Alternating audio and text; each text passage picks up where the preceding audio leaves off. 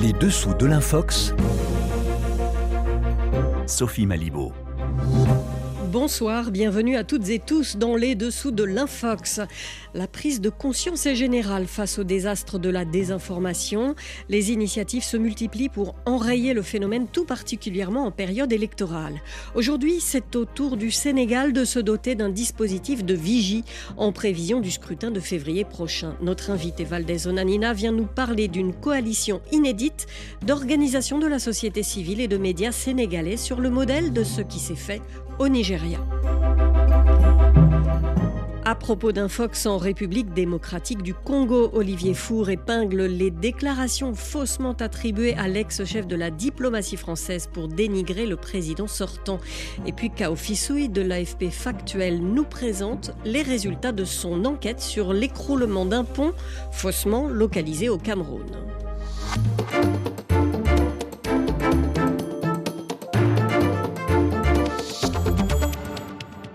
Bonsoir Valdez Onanina. Bonsoir Sophie. Alors aujourd'hui, vous nous parlez d'une initiative toute fraîche, une alliance de vérificateurs de faits annoncée à Dakar. Euh, quel est le but de cette initiative dans un contexte préélectoral? Le but de l'initiative est justement de couvrir la désinformation ou en tout cas de lutter contre la désinformation autour de cette élection présidentielle prévue en février 2024 au Sénégal.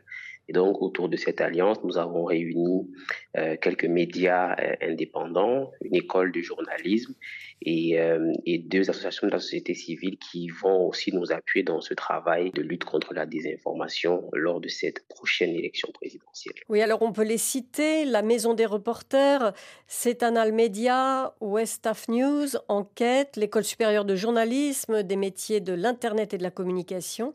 Peut-être encore d'autres? Et Sénégal vote, effectivement. Je pense que vous avez, euh, vous avez fait le tour. Et Sénégal vote. Oui. Ces acteurs, comment vont-ils travailler ensemble? Quel sera le mode opératoire? Si vous remarquez, il y a euh, dans cette alliance des médias d'un côté, donc euh, des médias comme Cetanal, Enquête, la Maison des reporters Africa Tchèque, dont le travail sera essentiellement concentré sur la production d'articles et de contenus de, de, vérification des faits, visant donc à étayer euh, certains sujets qui pourraient peut-être faire polémique ou qui pourraient avoir fait l'objet de désinformation.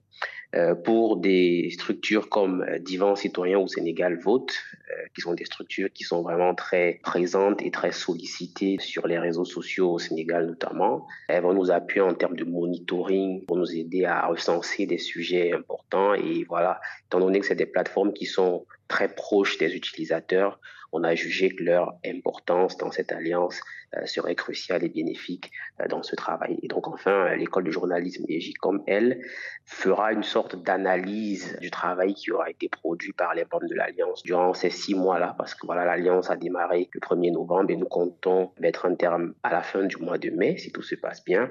Donc euh, euh, fera un travail d'analyse des principales tendances des informations que nous aurons observées dans le cadre de ce travail. Est-ce qu'on peut dire que vous avez été peut-être inspiré par euh, ce qui s'est passé lors des dernières élections au Nigeria, par exemple, où là, il y a aussi une alliance qui s'est montée et qui a été très efficace? Oui, tout à fait, tout à fait. Et ça, c'est euh, et, je, et dès que j'ai l'occasion de le dire, je le dis. On est, on s'est totalement inspiré de ce qui a été fait, de ce qui a été initié par nos confrères du Nigeria.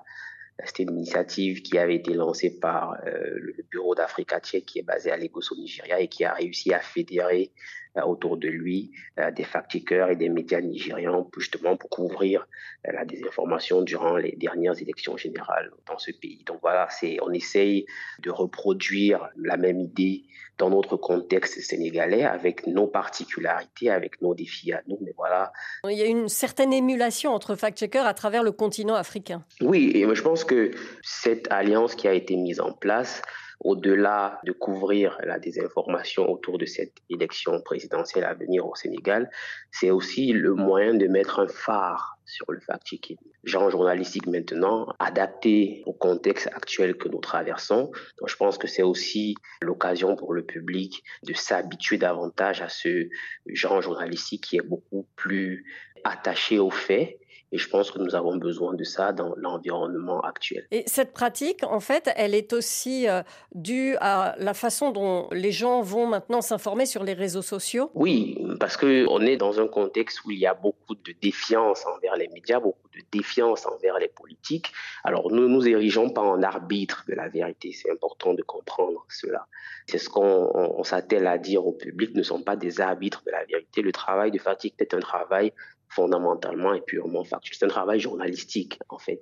Le travail que nous faisons, c'est simplement d'aider le public soit à éviter la désinformation, ou soit à mieux comprendre certaines thématiques qui peuvent être ambiguës et qui peuvent prêter à confusion. Et quand il y a confusion en général sur des sujets d'importance publique, la désinformation n'est jamais loin. Donc c'est surtout ça euh, l'idée qui se cache derrière. Un travail finalement d'éducation à l'information, parce qu'à travers un article de fact-checking qui reste quelque chose de très pédagogique, l'idée derrière n'est pas seulement de dire qu'une telle déclaration est fausse ou une telle déclaration est vraie, mais c'est aussi de pouvoir montrer au lecteur comment est-ce qu'il peut cheminer ou comment est-ce qu'on devrait cheminer pour s'assurer de la véracité d'une information. En fait, vous faites rentrer euh, le lecteur ou, l'internaute dans les coulisses de la fabrique de l'information. C'est exactement ça, de la bonne information, je dirais. Et vous n'êtes pas du tout, en fait, dans le débat d'opinion, hein, c'est ça qu'il faut bien préciser. Vous êtes dans le Absolument. factuel. Absolument, ne sont pas, c'est pas un genre d'opinion. Et puis le, et puis la fonction du fact-checking n'est pas de jeter du discrédit sur qui que ce soit. C'est aussi important qu'on comprenne cela parce que les gens ont tendance à, à se dire que lorsqu'un papier de fact-checking est publié, qui peut-être euh, révèle qu'une fausse déclaration a été faite par une personnalité publique, les gens derrière, ils voient une sorte de discrédit qui est jeté sur la personnalité. Mais c'est pas ça. C'est-à-dire que nous sommes journalistes, nous sommes d'abord au service du public, c'est important de le comprendre et que voilà, on fait un genre de journalisme, comme vous l'avez dit, ou un genre journalistique qui est purement factuel et tous les éléments qui sont contenus dans nos papiers reposent sur les sources les plus fiables les plus récentes, en tout cas, sur les sujets traités. Alors, le fact-checking s'occupe de, de, toutes sortes d'informations, mais j'ai l'impression que c'est quand même particulièrement important en amont des élections. Et, ça, euh, partout euh, au Sénégal comme ailleurs d'ailleurs. Bien sûr, ce n'est pas une exception sénégalaise. Je pense que c'est important parce que les, les périodes d'élection restent des périodes où le débat public est animé par des déclarations faites par les politiques ou en tout cas par les principales personnes qui sont engagées dans cette compétition politique. Le public fonde ses choix, fonde ses opinions sur la base de ce que disent ou de ce que pourrait dire cette politique. Et donc, il est important pour nous de faire ce travail de vigilance. Je veux dire, le fact-checking, vous savez, c'est peut-être être assis dans une conférence de, presse ou dans un meeting.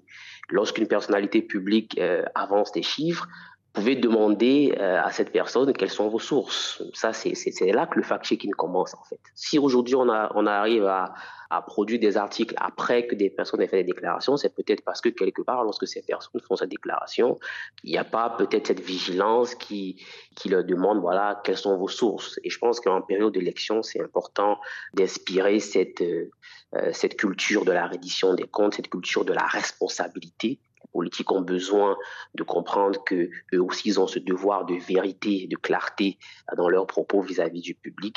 Et quelque part, euh, c'est aussi ça le rôle euh, du, fact-checking. Merci Valdez Onanina. Je rappelle que vous êtes donc rédacteur en chef de Africa Tchèque, de la rédaction francophone de Africa Tchèque à Dakar.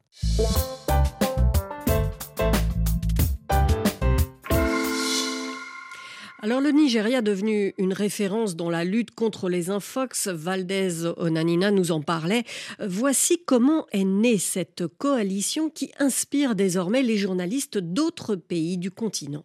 Uh, Ce que nous avons remarqué lors des élections, c'est que contrairement aux élections précédentes au Nigeria, il y a eu d'importants efforts et même des tentatives de l'extérieur pour faire échouer le processus démocratique et le discréditer. Silas Jonathan, directeur de recherche au Centre pour l'innovation et le développement du journalisme à Abuja.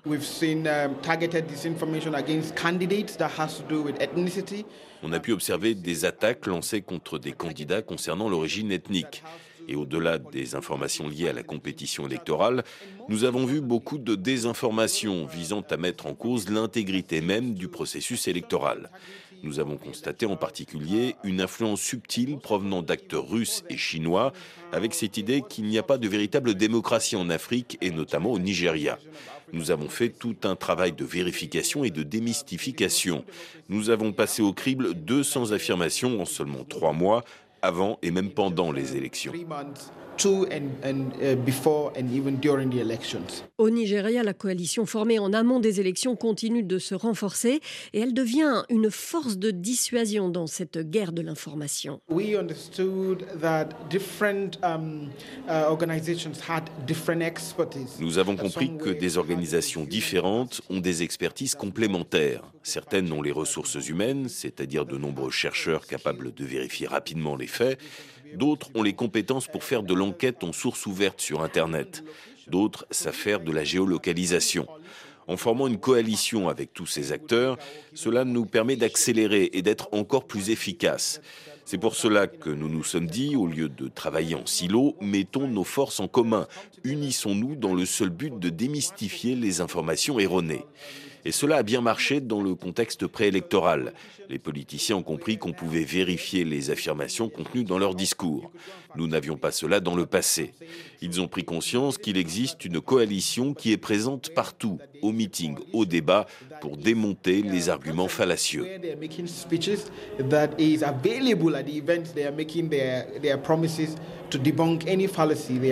Le chercheur nigérian Silas Jonathan à propos donc de cette coalition mise en place lors des dernières élections au Nigeria.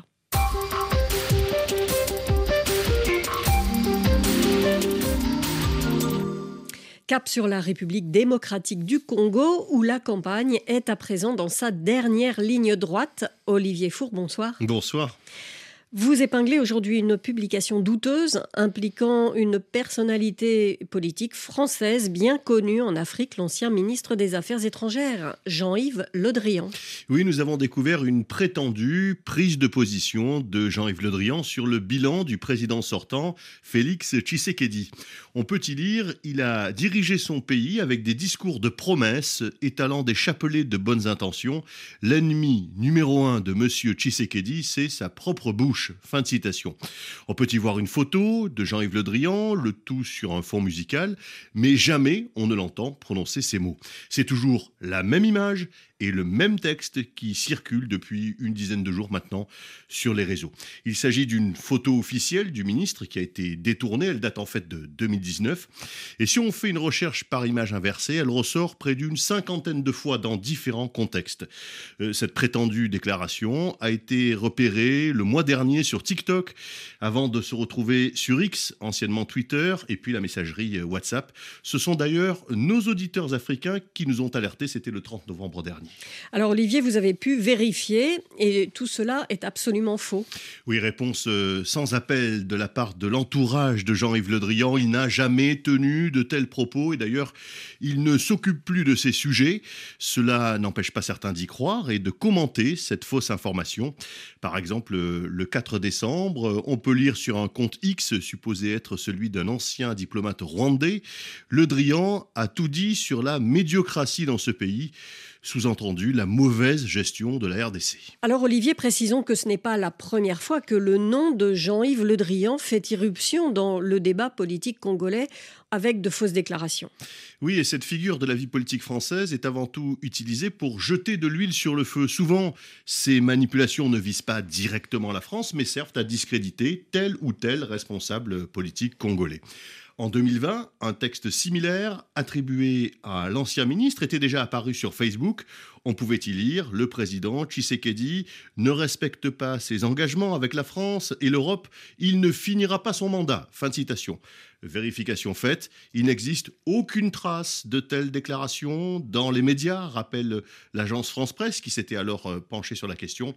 Et à Paris, le Quai d'Orsay parlait d'une pure invention. Mais alors pourquoi est-ce la figure de Jean-Yves Le Drian qui est ainsi instrumentalisée, euh, selon vous, Olivier? Eh bien, il faut se souvenir de ses propos, cette fois bien réels, les propos de l'ancien ministre tenus sur France Inter en 2019 après la présidentielle au Congo. À l'époque, il avait affirmé que l'élection s'était achevée par une espèce de compromis à l'africaine, tout en faisant part de ses doutes sur les résultats lors de l'annonce de la victoire de Félix Tshisekedi. Cela a laissé des traces.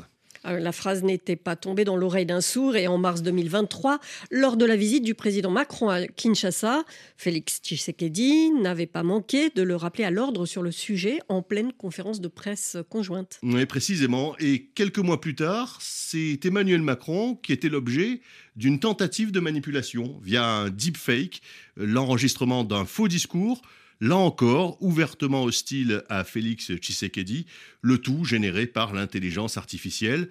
Objectif de cette manipulation, s'attaquer au pouvoir en place, mais aussi alimenter le sentiment anti-français en présentant cet audio comme une nouvelle ingérence de la France dans les affaires politiques africaines. Olivier Four, merci à vous.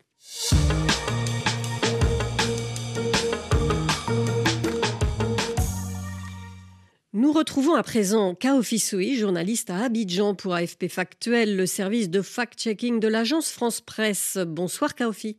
Bonsoir Sophie, bonsoir aux auditrices et auditeurs de RFI. Une courte vidéo d'un pont qui s'écroule lors de son inauguration a été relayée sur X, anciennement Twitter.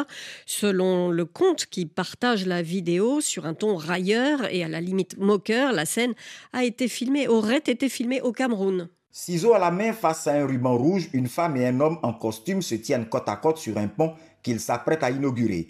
Derrière eux, une dizaine de personnes ont pris place sur l'infrastructure. Mais au moment symbolique de la coupure du ruban, le pont s'effondre dans un concert de cris. Depuis octobre, cette vidéo de 9 secondes a été largement partagée sur les réseaux sociaux comme sur X ou sur Facebook avec une légende trompeuse. Je cite, Ce pays, drapeau du Cameroun en émoji, ne cessera jamais de m'étonner. Sauf que cette vidéo, partagée sur X, n'a pas été enregistrée au Cameroun, mais en République démocratique du Congo. C'est bien ce que révèle la recherche par image inversée que nous avons effectuée à l'aide du logiciel InVid We Verify. Nous avons retrouvé plusieurs articles en anglais et en français qui indiquent tous que la vidéo a été filmée en République démocratique du Congo. Le pont qui s'est écroulé est un don de la fondation Debout la jeunesse congolaise, élevant notre pays.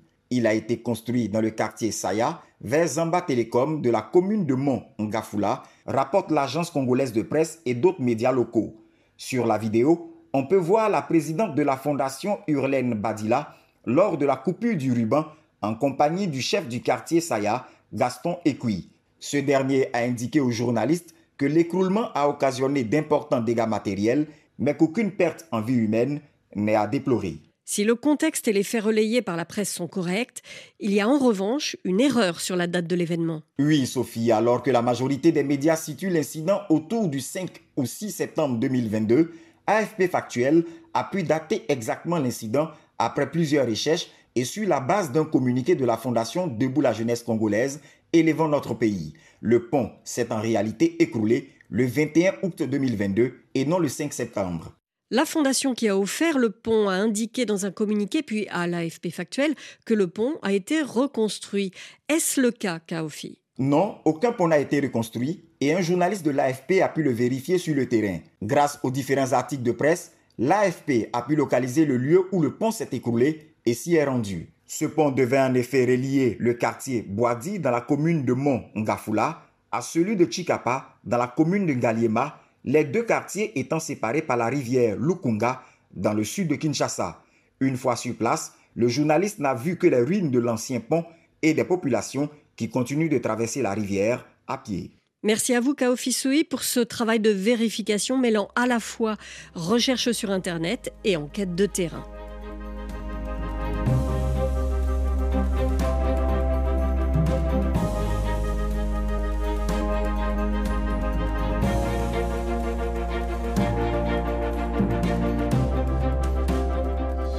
Les dessous de l'infox se terminent. Merci à nos invités et chroniqueurs ainsi qu'à Hélène Avril à la réalisation. L'ensemble du travail de la cellule de vérification de RFI est en ligne sous le tag InfoVérif. Vous pouvez aussi nous adresser les informations, photos et documents qui vous semblent douteux à vérifier sur le groupe WhatsApp de l'émission au 33 6 08 94 93 05. Et comme chaque vendredi, vous retrouvez maintenant Philippe Le Caplin et les journalistes des services en langues étrangères de RFI.